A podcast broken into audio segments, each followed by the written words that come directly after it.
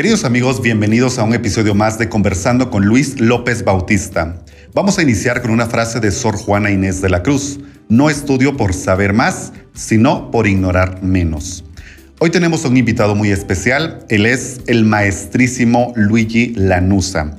Luigi Lanusa es médico y cirujano, ha tenido una prolífera carrera en el ámbito de la medicina en área de especialidad y también en los medios de comunicación y la cinematografía nacional y extranjera.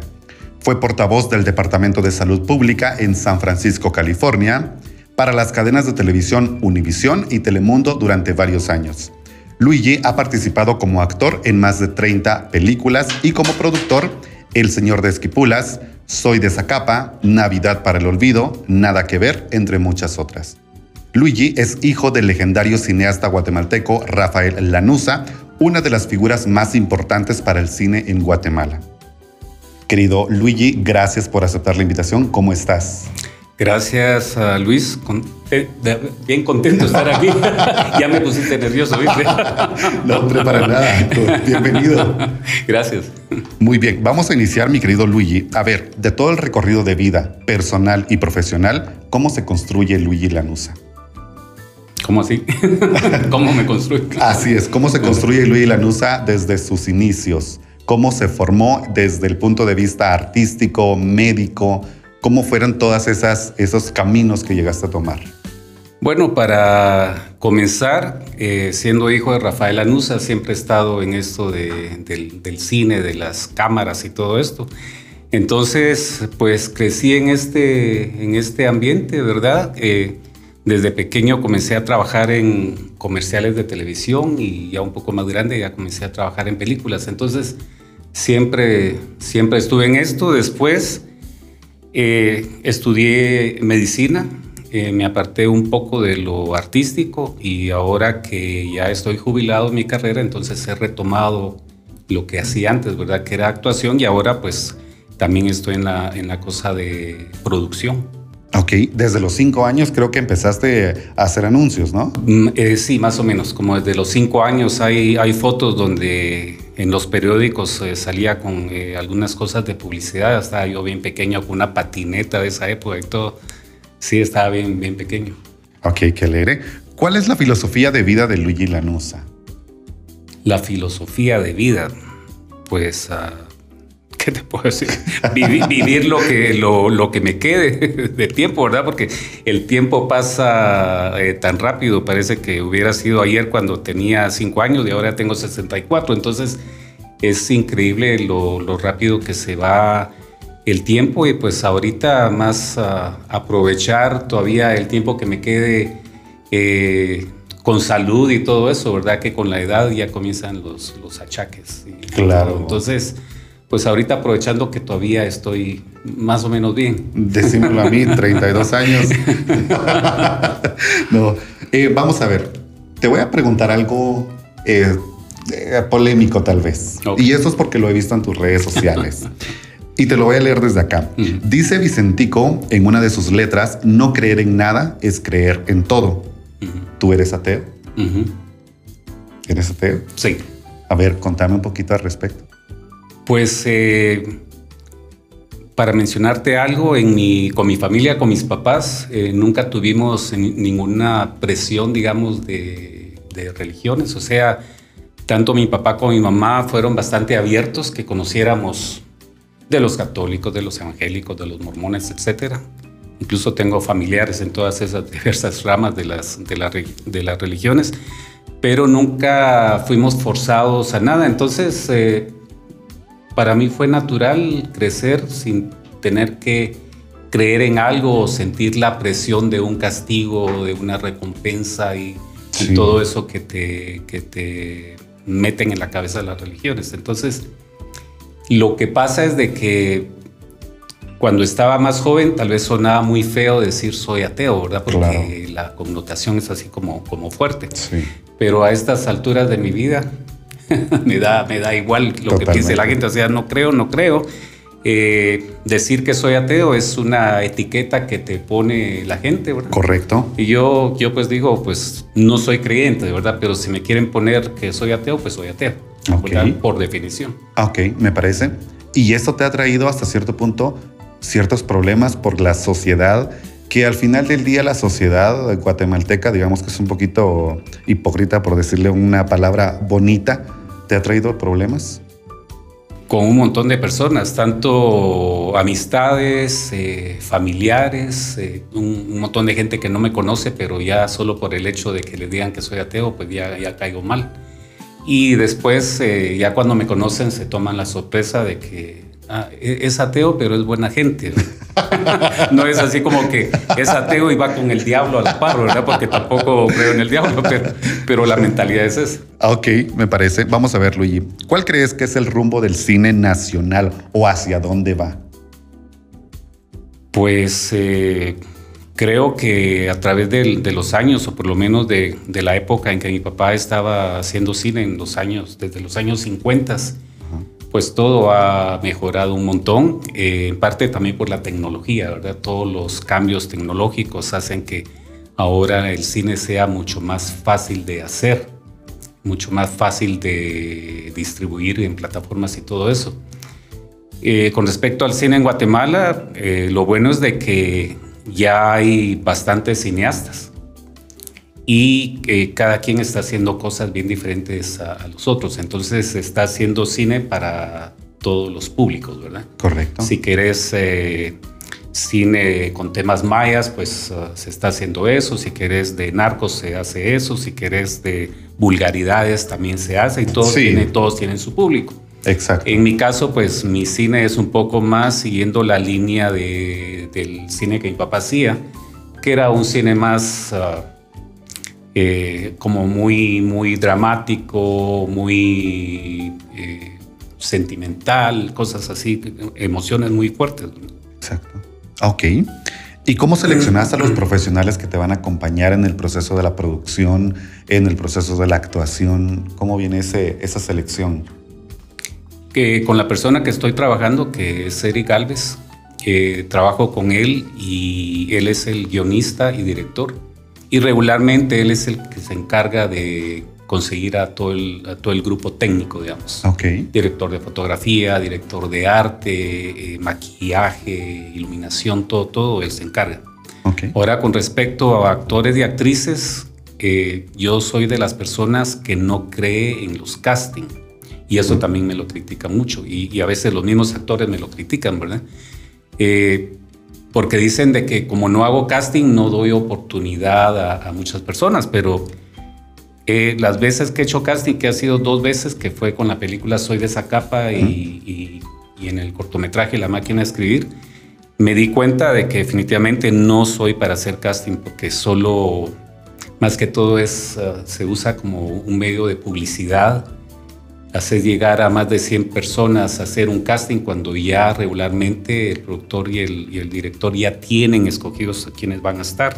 Entonces, ¿para qué hacerte perder el tiempo de ir a pasar ahí toda la mañana para hacer tu casting en la tarde y decirte, gracias, ahí le vamos a avisar y sabemos que nunca te vamos a avisar, nunca te vamos a llamar? Entonces, eso a mí no, no me gusta. Regularmente cuando tengo un proyecto, eh, leo el guion y comienzo a pensar de actores y actrices que conozco y yo personalmente los invito o pido referencias, ¿verdad? Digamos, te puedo preguntar a ti, mira, necesito una chica de 20 años con estas características, ¿a quién me recomiendas tú que estás en el medio también? Y así es como van entrando personas a, mis proyectos. Pero casting como tal, no, no creo en los castings, no estoy a favor de, los sí. Y fíjate que justamente hace algunas semanas atrás hablábamos con Vito Leal, que también es actor de teatro y, anuncios, y hablábamos de esto justamente, ¿verdad? De que hay muchas producciones que hacen casting solamente con el hecho de tener la publicidad, porque ya eligieron a todo su cast. La mayoría eso hacen, es solo para, para publicidad. Y te digo, yo como también soy actor, sí. entonces me siento mal por los actores, porque a mí me ha tocado ir a, casting y, y sé lo que se siente como actor que solo por un requisito te hacen pasar ahí a hacer algo, a decir algo y, no te van a llamar, no te van a llamar, Y solo es una, una, pérdida de tiempo. Y cabal Vito Leal, que sale en mi película El Señor de Esquipulas, eh, yo a él eh, lo contacté y lo invité directamente a, a, hacer el personaje. A él lo conocí en el casting que hice de, de la máquina de escribir. Ok. Y desde que lo vi ahí pensé, este muchacho, y, y así he conocido varias gentes, verdad que después los llamo para, para proyectos, pero es porque creo que se adapta muy bien al personaje y a lo que yo estoy buscando. Tampoco es nada más de meter a alguien eh, por amistad o, Correcto. o porque como luce, etcétera. Correcto, y es que Vito sí es bastante talentoso el Sí, sí. muchacho. Y... Sí, yo encantado. Incluso tengo un proyecto de una película de la historia de la vida de Rafael Anusa, Ajá. Que me encantaría que Vito fuera quien interpretara a mi Ah, papá. qué genial. Ajá. Porque tiene el carisma y todo que, Sí. que me recuerdo tenía mi papá. Entonces, incluso yo a él se lo dije alguna vez, si hago esa película, tú vas a ser Rafael Anusa. Sí, que creo que mm, se va a retirar de la actuación hace algunos años, te cuento. ¿Ah? Aquí entre nos y en confianza. Ah, bueno, que En nadie secreto, sepa. sí. Sí se va a retirar parece el- algún tiempito. Sí, ¿ves? Sí, me, me enteré por ahí. Un pajarito me contó. Ah, bueno, interesante. Vamos a ver, ¿cómo describirías el tipo de cine que tú haces? ¿Cómo lo describiría? Pues eh, es más fácil preguntarle a la gente cómo lo ve que, que yo describirlo. O sea, como te decía, yo lo que hago es seguir la, la línea del cine de mi papá, que es eh, la línea del cine de, de antes, ¿verdad? Eh, por ponerte un ejemplo, me- eh, las actrices me gusta que siempre se vean espectaculares, por ponerte un ejemplo, cosa que el cine ahora ya no, ya no lo hace, ¿verdad? Sí. O sea, se supone entre más natural se ven mejor. Para mí no, para mí, suponete, siempre procuro que se vean muy, muy bien en pantalla, ¿verdad? Porque era lo de antes, era el, el glamour del cine de antes, ¿verdad? De vestuario, de maquillaje, de peinados y todo eso. Entonces trato de seguir esa línea. Igual eh, las historias son eh, bastante sencillas, con un, con un mensaje, ¿verdad? Sí. No solo hacer cine por, por causar morbo, porque es lo que está de moda. Sí. Entonces creo que ese es el, el tipo de cine que hago y pues tengo, tengo mi público que le gusta, ¿verdad? Y, y tengo un canal de televisión que me apoya precisamente por eso, porque mis, ah, mis historias no son vulgares, eh, son familiares. Sí. Entonces se puede sentar el papá, la mamá, los niños, eh, los abuelitos y todos a ver, a ver mis, ah, mis historias. Correcto. Sin miedo de tener algo que vaya a ofender a alguien o... Sí. Correcto. Hablando de películas de moda, ¿qué, qué piensa un maestro como tú de películas, por ejemplo, que literal están de moda como Marvel, DC y todo el tipo de cómics? Pues yo pienso que son espectaculares, pero eh, ese tipo de cine es más, eh, como te dijera, efectos especiales, es mucha tecnología que es espectacular definitivamente. Pero ya se pierde el chiste de la, de la línea que yo tengo, ¿verdad? Pero por supuesto me gustan, o sea, es, es tan, tan bien hecho todo y se ve tan real, ¿verdad? Que es Sí. espectacular el- ese tipo de cine. ¿Y cuál sería tu favorita? Casi no veo. y eso le, le extraña a mucha gente también porque les digo casi no veo cine y cine guatemalteco peor. ¿En serio? Sí, porque fíjate que no, no veo, no me gusta ver porque como cineasta es fácil ver un proyecto de alguien y criticarlo. ¿verdad? Entonces no me gusta hacerlo y a veces sale natural, ¿verdad? Porque uno sabe cómo se hacen las cosas y, y, pues ya dice uno, yo eso lo hubiera hecho diferente, ahí se les ve el micrófono, ahí se ve tal cosa. Sí. Uno se está fijando en esas cosas que el público en general no. Entonces por eso mejor no sí, lo no se veo. disfruta tanto. Exacto, entonces no lo veo porque así no tengo nada que criticarle a ninguno, porque no me gusta que lleguen a criticar lo mío. claro. Ok. A ver, ¿cuál es el obstáculo más grande que has tenido que afrontar como productor? La distribución del material, Ok. porque tengo mis producciones y la distribución es, es bien difícil. Digamos, los largometrajes es bien difícil distribuir en Guatemala, no digamos en el extranjero, a no ser que te estés muy bien conectado.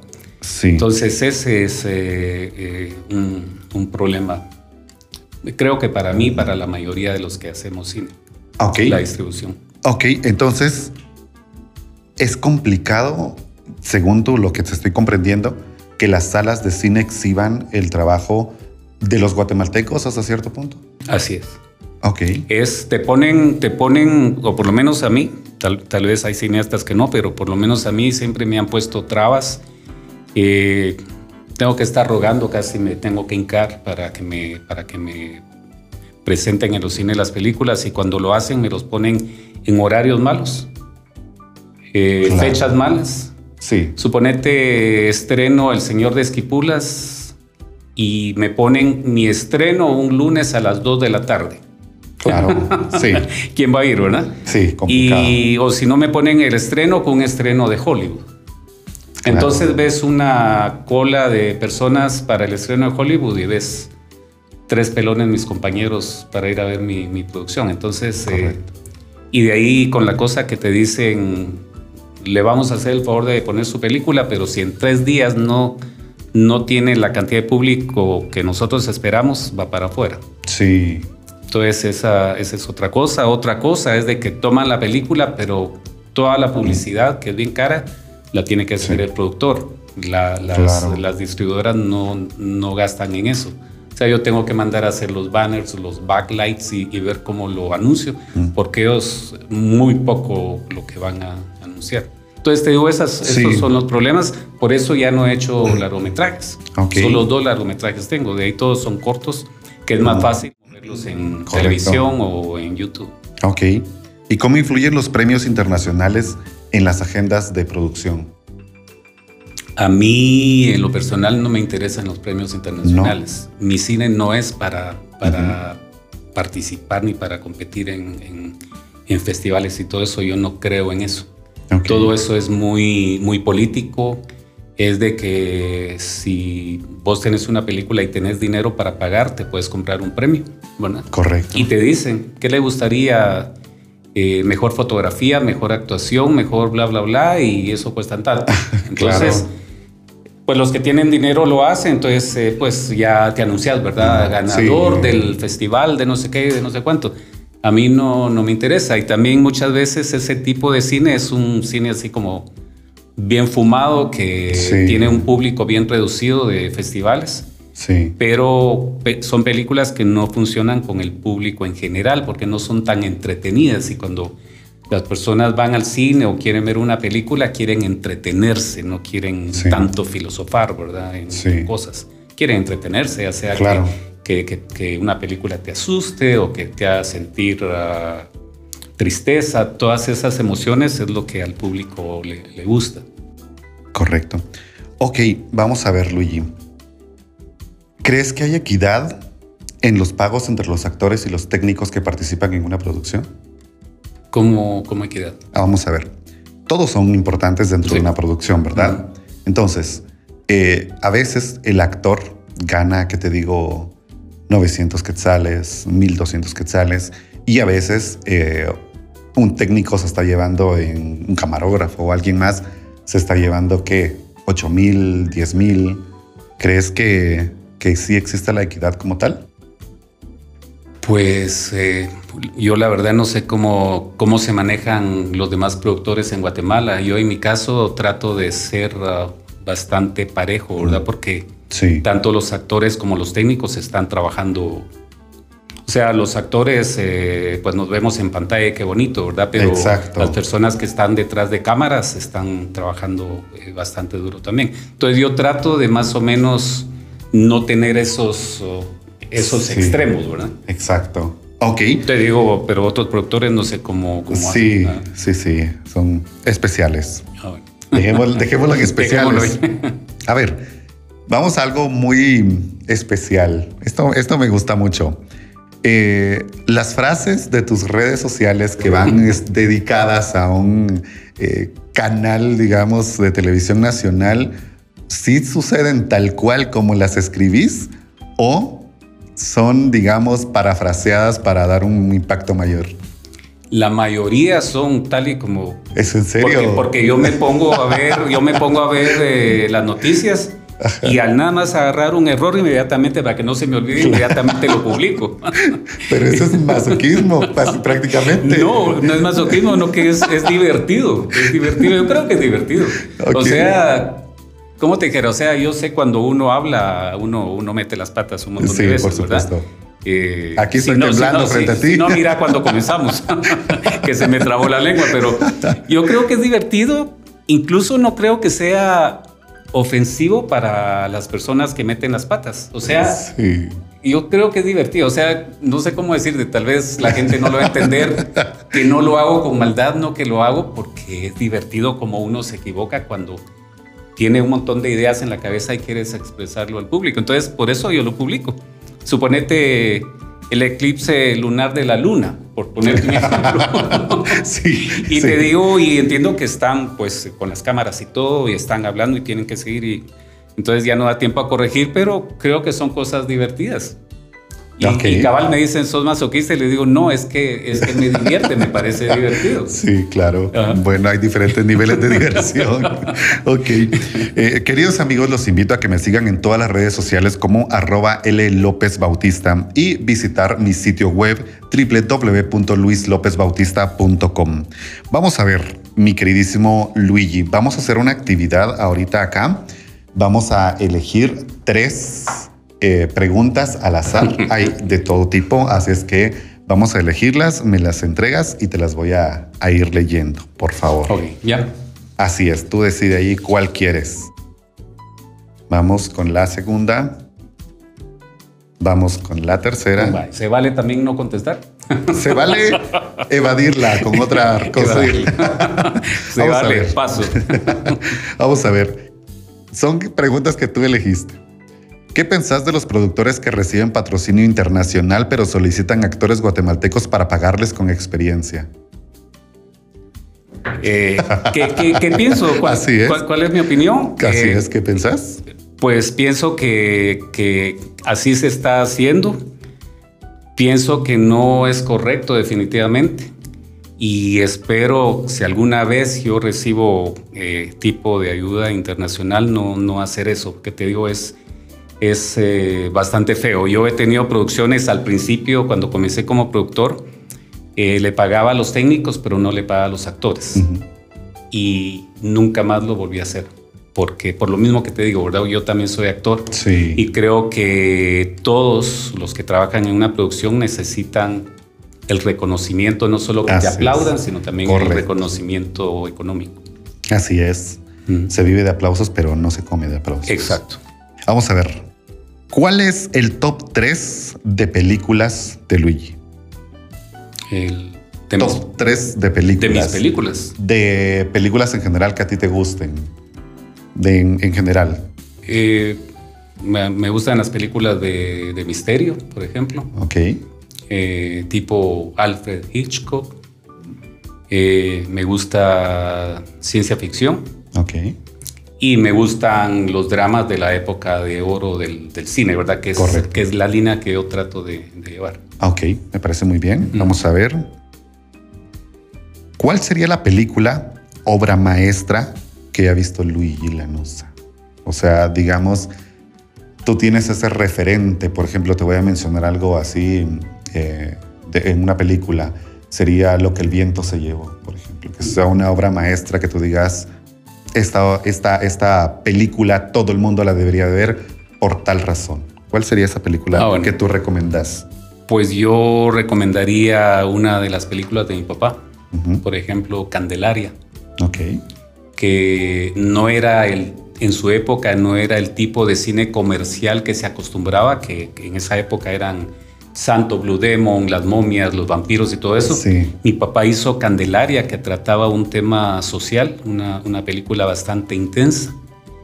Esa te diría es mi referencia para la línea de cine que yo, trato de seguir. Me parece muy bien. Vamos a ver, tengo entendido que Rafael Anusa, tu papá, justamente lo que estábamos hablando, tendrá un homenaje en México y, de, y se presentarán los largometrajes El Señor de Esquipulas y Nerea. Eh, y será este fin de semana en México, ¿correcto? Correcto. A ver, contame un poquito al respecto. ¿Sí? Ajá. Sí, eh, me contactaron de, México, eh, Carla Vaso, que está trabajando en, este proyecto.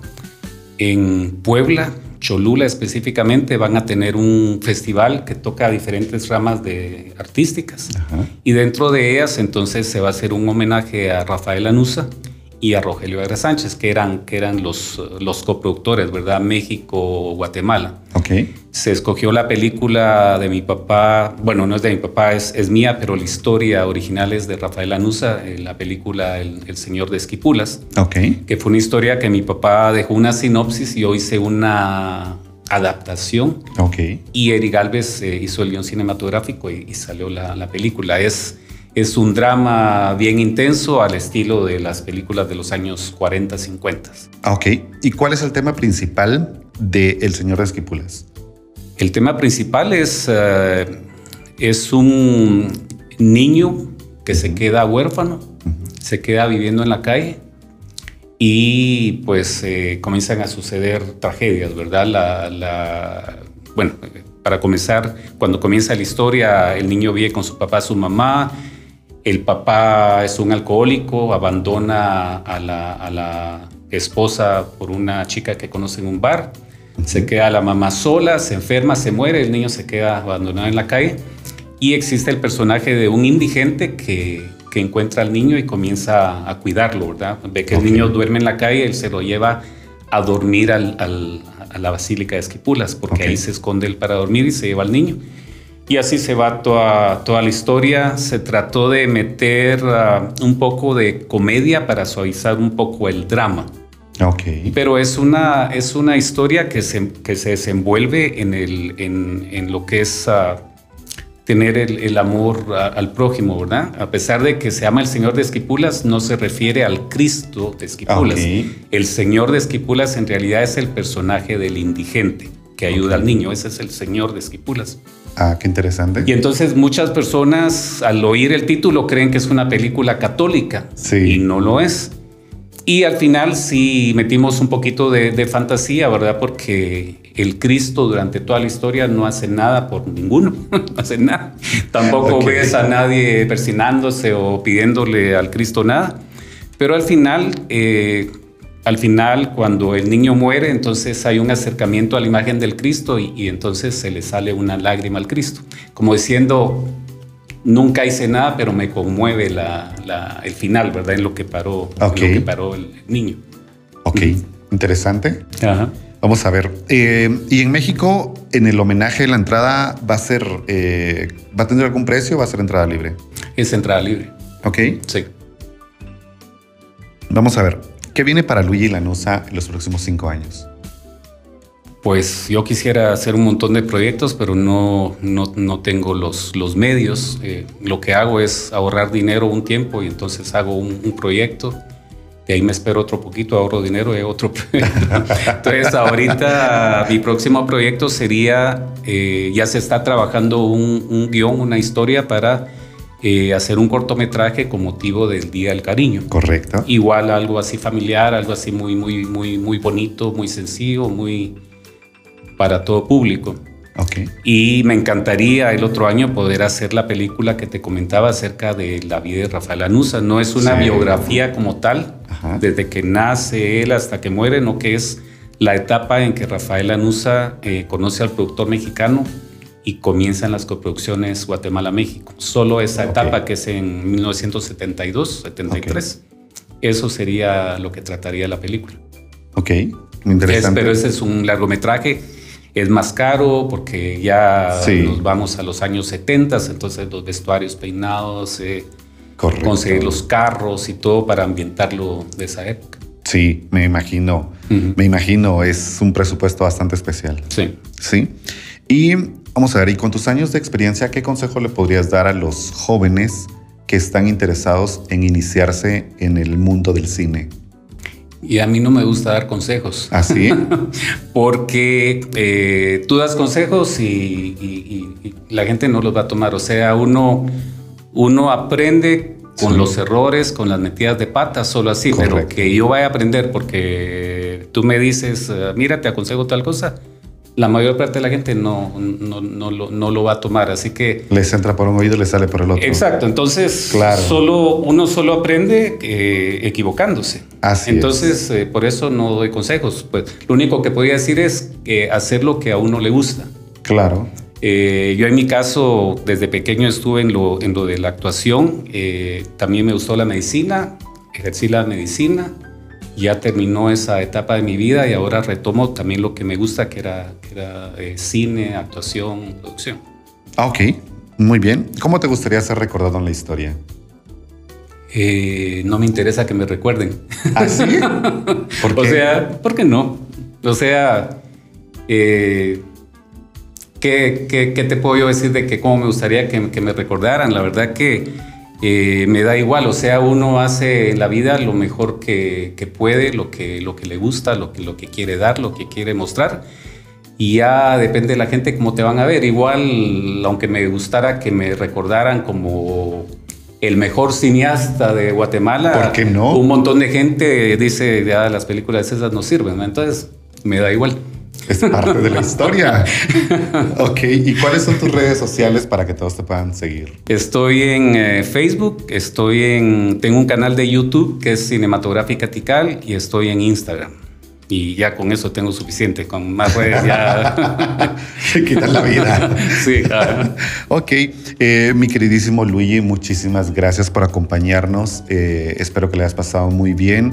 gracias, por haber hecho el tiempo de venir hasta acá. Eh, no sé si había mucho tráfico, poco tráfico hoy, pero de verdad, muchísimas gracias por, por haber hecho el tiempo. ¿Y algunas palabras para finalizar? Pues eh, muchas gracias a, vos por tu invitación. Eh, felicitaciones por, por, eso que estás haciendo. Gracias. Eh, me imagino vas a tocar todas, ah, todas las cosas artísticas para tus, tus entrevistas. Gracias. Así que muchas gracias.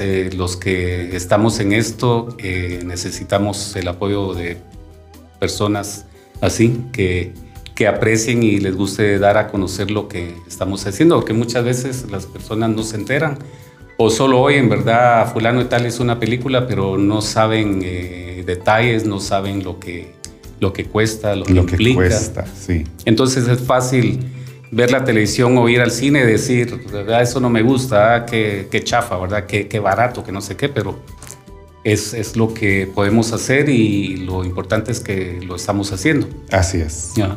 Muy bien, pues muchísimas gracias nuevamente. Eh, ahí estamos a la orden. Es tu casa nuevamente, ¿ok?